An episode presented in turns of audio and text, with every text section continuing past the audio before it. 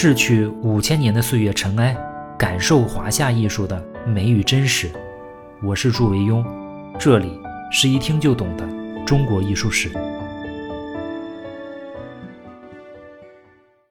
各位好，不好意思啊，今天又拖更。不过我估计你们也都忙着过年，没空听。我呢也是忙着卖书。咱们一看就懂的中国艺术史的少年版第一册呢，已经在当当网上上架了，而且是发现货。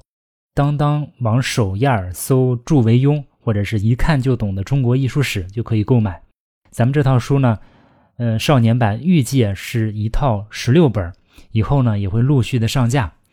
嗯，第二册呢大概是在二月底前后吧发货，大家安心等待。我们今天讲李成。经过金观董巨四位艺术家的努力，中国的山水画从技法上已经完全成熟，古典主义绘画的大门已经打开。金观董巨这四个人对后世都有着重要的影响，尤其是董巨，流风所及啊，影响贯穿元明清三代。但是在北宋当时人看来，金观董巨啊。都不是这个时代的王者。如果让北宋人啊推选一位当时山水画的王者，那李成应该会高票当选。在接下来的一百多年时间里啊，李成将和范宽成为这个时代最闪耀的明星，他们也最终成为中国古典写实主义山水画的绝对高峰。明代大学者王世贞啊，曾经在《艺苑之言》中总结了。中国山水画在唐以后啊，有五次大的变迁。他说：“山水至大小李，就是李思训、李昭道父子一变也；京官董巨又一变也；李成、范宽又一变也；琉璃马夏又一变也。琉璃马夏呢，就是刘松年、李唐、马远、夏圭。大痴黄鹤又一变也。大痴呢，就是黄公望。”黄鹤呢，就是王蒙，王蒙叫黄鹤山桥嘛，他的号。所以有这么五次大的变化。王世贞呢，他以唐朝开始作为起点，李思训、李昭道父子啊，在总结前人的技法基础之上，发展了青绿山水。他们代表了唐朝山水画的最主要特色。当然也有其他的，比如说吴道子的山水，嗯，但是唐朝最主要的山水特色呢，是李思训和李昭道父子代表。这是山水画的第一次转变。唐末五代的金观董巨啊，总结了萌芽期的孙擦技法，完成了山水画技法的全面成熟。这是第二次转变。稍后出现的李成和范宽，在之前山水技法的基础之上，画出了出神入化的山水景象。这是第三次改变。后面的改变我们以后再说。等到。北宋后来，北宋中期郭熙出世的时候啊，他看到天下的景象是齐鲁之势啊，威摩迎秋。迎秋呢，就是李成、李迎秋。关陕之势啊，威摩范宽。可见啊，李成和范宽在北宋的影响之大。李成呢，字贤熙，出生于公元九百一十九年。他呢是唐朝的宗室，他的爷爷李鼎啊，还做过苏州的刺史。也算是一个封疆大吏，不过呢，这些啊都没有给他本人带来多少实际的好处，因为他出生的时候啊，那个曾经四海鼎盛的唐朝已经灭亡十二年了。李成呢，他是长安人，而此时的长安城啊，再也没有传说中的繁华富庶的模样。五代的战乱使长安再也不是天下的中心，甚至从此以后啊。他再也没有机会成为过这个国家的首都。到了明朝，甚至他的名字都改了，改叫做西安。李成呢，就出生在这样一个五代期间的破败的长安城。后来，李成一家没法维持生计啊，只能出来逃难。他们就逃到了山东北海一带，在营丘定居。所以啊，李成号营丘。李成虽然家道中落，但是呢，他的父祖啊。以儒学立士名于世，这是《宣化谱》里面说的，就是啊，读书做官是他们家族的传统，所以李成从小就受到很好的教育。他从小呢雅量高志，博学多闻，而且善作文章，气调不凡，磊落有大志。但是啊，在城头变换大王旗的五代期间，那人才是很容易被埋没的，尤其是文人，不能说像学武的人那样，那总有机会，比如冲到沙场上砍下几个人头来证明自己的水平，是吧？事实上呢，这这几十年确实也不缺这样的杀人的机会。但是呢，文人如果你想要发挥作用，那你首先得必须有一个适合自己的机遇和舞台。但是啊。这样的机遇和舞台，正是李成啊，他一生始终欠缺的。于是呢，他只能放逸于诗酒之间，同时寄情于画。李成画画虽然画得很精妙，但是并不是为了卖，只是为了自娱而已。李成之所以最终能够取得如此高的成就啊，跟他这种身份的扭曲啊，也有一定关系。他对自己自身的定位啊，始终是士大夫。他所画的山林、飞流、微战、水石、烟云、雪雾等等，都是作为一种表达自己的方式，就像孟郊写诗，像张旭做狂草一样，都是一吐胸中快垒。因为不是故作声音啊，所以他的比例进步很大。自视甚高的李成啊，他一生多数时候都是寂寞的，但是幸运的是呢，他能守住并且充分利用这份寂寞。人类历史上很多重大的贡献啊，应该说都是得益于某些个体的寂寞造就的。所以就有人说啊，如果你觉得自己不够优秀啊，那就是说明啊你还不够寂寞。宣和画谱当时说，凡是画山水的，都认可李成啊是古今第一人，以至于人们都不再直呼他的名字，只称作他为李迎秋。即使是那些喜欢批评讥讽别人的画家，对于李成啊也无不佩服。渐渐呢，这个李成就开始名扬天下。当时有一个姓孙的一个显赫的人物，他知道李成善画，于是呢就写信啊招李成到家中为他作画。结果李成拿到这个书信啊就非常气愤，他叹息说啊，他说。自古士农工商啊，四民分处，就是分居不相杂处。我呢，本来是个儒生，虽然我是我喜欢作画，但是这个事儿啊，只是为了调节心情，怎么会到贵族的宾馆里研粉调墨，与画工同列呢？这就是戴逵之所以摔琴的道理啊！你看戴逵摔琴，咱们也讲过，是吧？虽然李成没有摔东西，但是啊，他拒绝了对方的信使。这里我们也读出了一点阎立本画画受辱的那个味道，是吧？这个观念要等到北宋啊才能彻底的转变。这孙贵人呢就很生气，但是确实是喜欢李成的画，于是呢就私下里偷偷贿赂李成做官的朋友，希望从他们那里辗转谋取到李成的作品。没过多久，果然就弄到了几幅回来。后来啊，李成到京城去考试，考进士，这个孙氏啊。又很谦恭的送去了厚礼，你看，人家都送礼过来了嘛，这就来而不往非礼也。按照当时的礼节啊，你是要给人家要还礼的。李成呢就不得已就到了孙家，但是他走进去一看，发现这个客房中啊墙壁上挂着自己的画，结果他大为生气，说成作色振衣而去，就一甩袖子就走了。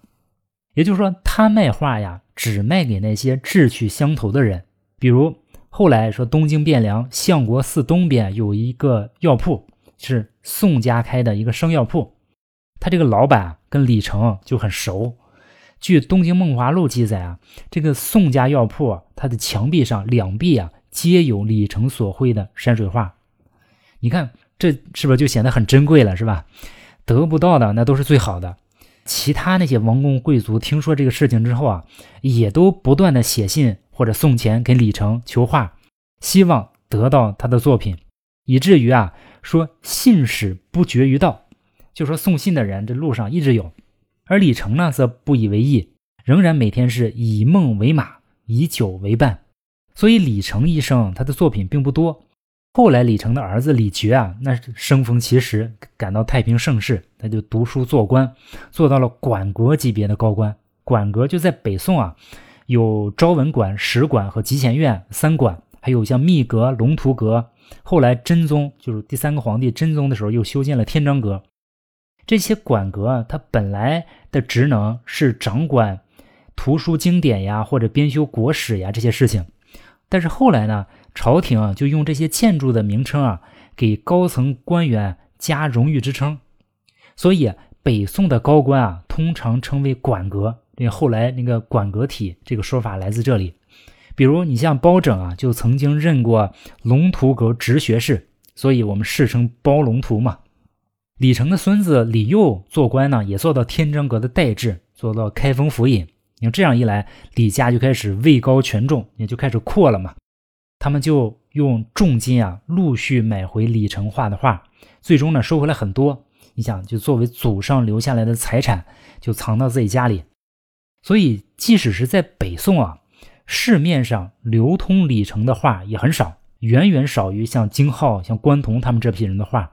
《宣和画谱》就记载，北宋内府藏有李成作品有一百五十九幅。我估计啊，这中间肯定有一些是假的，主要呢可能是来自李家的这个旧藏。这批作品呢，经过靖康之变，最后基本上都灰飞烟灭。但是自从李成死之后啊，他的名气变得更大，画呢也更难得。那既然市场有需求嘛，那就自然会有供给。当时很多人啊都模仿李成，其中一些啊都达到了刻画、题记、图章饥渴乱真的地步。据说米芾 后来就曾经抱怨过，说很难见到李成的真画。米芾就在画史里面记载，他说他看过李成三百本画，但是其中只有两本是真的，剩下全是假的。所以时至今日，我们今天啊。对李成作品的判断是非常困难的。北宋刘道纯啊，在《圣朝名画录》里面他说：“成之命笔，微意所到，宗师造化，自创景物，皆合其妙。但于山水者，观城所画，然后知咫尺之间，夺千里之去。”可见李成的艺术风格啊，是偏精雕细琢的。他不是说那种画的比较随意，他是精雕细琢的。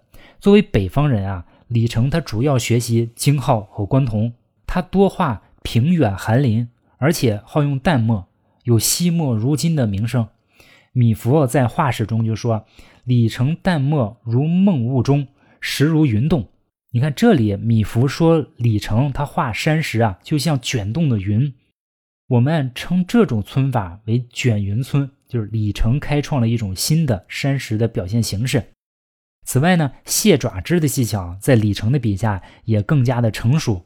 这些技法我们都可以从李成名下的一些作品，比如《寒江吊艇图》中找到一些端倪。这幅《寒江吊艇图》啊，是绢本水墨，纵呢是一百七十厘米，横呢是一百零一点九厘米。现在藏在台北故宫博物院。画中呢有高山飞瀑，崖上古树参差，山石皴染如卷云状。在传为李成的其他作品中啊，这种卷云皴并不明显。比如《独碑刻石图》和《晴鸾消寺图》这两幅呢，也是我们今天研究或者是说到李成的时候啊，提到最多的两幅作品。《独碑刻石图》呢是绢本水墨，纵呢是一百二十六点三厘米，横是一百零四点九厘米，现在藏在日本大阪市立美术馆。有人认为这幅画描绘的是东汉蔡邕读曹娥碑的一个情景。但是没有定论，因为啊，这种文人在野外偶遇碑文的这个事件，历史上记载很多。比如我们说过，欧阳询遇见所敬的碑文，孟浩然也登山看到过石碑，杨凝式呢在郊外也遇到过这种石碑题记，有这样的记载。这幅画中呢，它土石啊用墨很淡，烟林清旷。独碑刻石图啊，原画据说是李成跟一个叫王晓的画家合作的。原画中这个残碑上侧面据说提着两行小字，分别叫“李成画树石，王小补人物”。但是现存这幅画没有这两行小字。南宋周密啊在《云雁过远录》里面记载，他说见过半幅看碑图，王晓所做的这个人物的部分已经缺失。于是就有人判断说，我们目前见到的这个独碑刻石图啊，它是宋人的一个摹本。但是即便如此啊。在疑似李成的作品中啊，《独碑刻石图》还是最著名的一幅，也有可能是最接近李成的作品。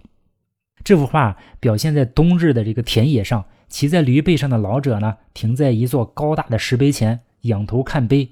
石碑的周围有几株苍劲的古树，光秃的树杈宛若蟹爪。树下呢是嶙峋的碑石，所有的景物啊都烘托出无限凄凉的气氛，渗透出一种逆境中的沉着坚韧的精神。这就是李成作品给我们的一个整体的感受。当然，李成的生活也有过惊喜啊，比如在他四十岁这一年，当时呢正是后周的柴荣时代，这个国家呢正在不断的开疆拓土，据北汉，压南唐，东征西讨，这是一个血脉膨胀的时代。李成呢也跃跃欲试，希望有机会施展自己的才能。你看他主动写信推荐自己。李成认准的人呢是枢密使王普。这个王普啊，曾经给柴荣献平边策，主张攻取之道从易者始。哎，就说吃柿子先捡软的捏，先取江淮，再逐一消灭南方的割据势力，最后呢再去平定北汉。事后看啊，这个王普是非常有战略眼光的，就相当于五代时候的诸葛亮。而且王普这个执行能力也超强，他是一个实干家，他是柴荣最重要的一个帮手。这个李成啊，就写信给王普自我介绍，说我是李成，李呢是李成的李，成呢是李成的成，一顿介绍自己的主张跟抱负。这个王溥啊也很识人，发现这个名满天下的李成啊确实很有韬略，于是他就叫李成来京城，准备重用。但是啊，人算不如天算，就在王溥准备重用李成的时候，显德六年（公元959年）。王溥突然去世，这王普去世的非常突然，可能是那种心脑血管疾病，没有任何预兆，年仅五十四岁。王普的突然离世啊，对柴荣首先是一个巨大打击。据说柴荣闻讯之后啊，大哭不止。你想柴荣多么刚烈的人是吧？大哭不止。但是我估计啊，李成哭的比柴荣还伤心。正是因为他一生中偶尔也有这样的波澜和期待。所以李成的话可能也不是一味的空旷和荒凉，偶尔呢也会在一些画中露出一些希望和生意。比如《宣和画谱》中，我们就看到有五幅啊跟春天相关的山水题材。今天呢，我们看到的《晴峦萧瑟图》也是这种效果。《晴峦萧瑟图》是绢本淡设色，纵呢是一百一十一点四厘米，横是五十六厘米，现在藏在美国堪萨斯城纳尔逊美术馆。这幅画描绘的是春秋时节的山谷的景色，天气不太冷。你看，有行人露出半露肩膀。全图啊，从上到下可以分为三层景致。上半部呢，远景是两座高峰重叠，巍峨险峻，瀑布飞泻而下。构图和笔法也明显受到京浩、关同影响很大。中景呢，是几座凸起的山石，山头上那个树木遒劲苍老。一座寺庙啊。隐现于枯树之间，它在这个全图中心的位置，而且这个寺庙的建筑绘制的非常工整。近处呢是从山中流出的泉水形成的溪水，一座木桥啊连通左右，山脚下有水榭、有茅舍、有板桥，还有行旅人物活动，反正一片欣欣向荣的景象。画中的建筑和人物呢，它用笔啊都有宋画的笔意。《晴鸾萧四图》大概是在清朝的时候啊，被人确定成李成的作品。原因可能是画中的寒林枯木啊，是用这种尖利笔致画出。画中高处和低处的，你看所有建筑啊，它都是仰画飞檐，就像从低处向高处仰望的这种效果。这些特征啊，都符合古人的记录。比如沈括在《梦溪笔谈》中就记载，李成画山上亭馆及楼塔之类啊，皆仰画飞檐。沈括就指出啊，李成画中啊这种仰画飞檐的特点，而且沈括很不以为然啊，认为李成不懂得远近高低观察视角的变化，就是他李成不懂科学。你看，肯定是沈括更懂科学一些嘛。但是不论如何啊，这幅画中的山石雄伟秀美，景色清幽静谧，村染呢用笔也很有很多变化，是一幅非常好的山水作品。但这不是李成的典型作品。我们现在根据历史上艺术理论家对于李成作品的描述啊，试着找出一些更能代表李成画风的作品。郭若虚在《图画见闻志》里面说李成的作品，他说：“烟云平远之妙，始自迎秋。”北宋王辟之啊在《沔水砚谈录》里面说啊：“成画平远寒林，前人所未成为。气韵潇洒，烟林清旷，笔势影脱，墨法精绝，高妙入神，古今伊人，真画家百世师也。就是说，百世的画家都可以认李成为师。通过这些信息，我们都可以发现，烟林平远和平远寒林，这是李成作品的典型特征。按照这样的标准，我们再去审查李成名下的一些作品，我们就可以发现，像《寒林平野图》啊，《寒林骑驴图》啊，《小寒林图》啊，这些作品可能更接近李成的原貌，至少也是出自于李成这一系。这三幅画的刻画都很细腻，用平原的构图表现开阔悠远的境界，笔势苍劲，气象萧瑟，境界幽深。总体呢都是烟云平远、寒林萧疏的景致。这也是后来为什么董其昌把李成列入南宗的原因。也许啊，在董其昌的眼里啊，李成就是北方的董源。北宋的董永在《广川画跋》中说啊，李成的画不在于画的山石多么像，而是传达山水的感受啊，非常的细微。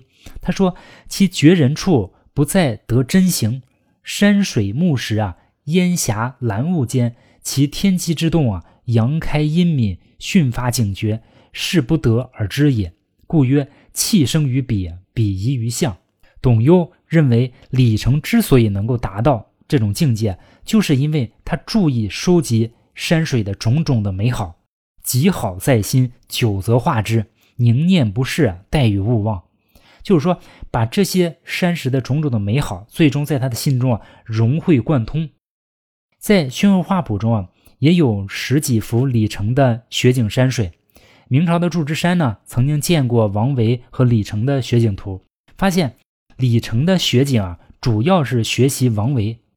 也有其他人，比如宋朝的邓春也描述过，说李成画雪景的方法跟别人不同，峰峦林屋啊，皆以淡墨为之，而水天空外啊，全用甜粉，意亦其也。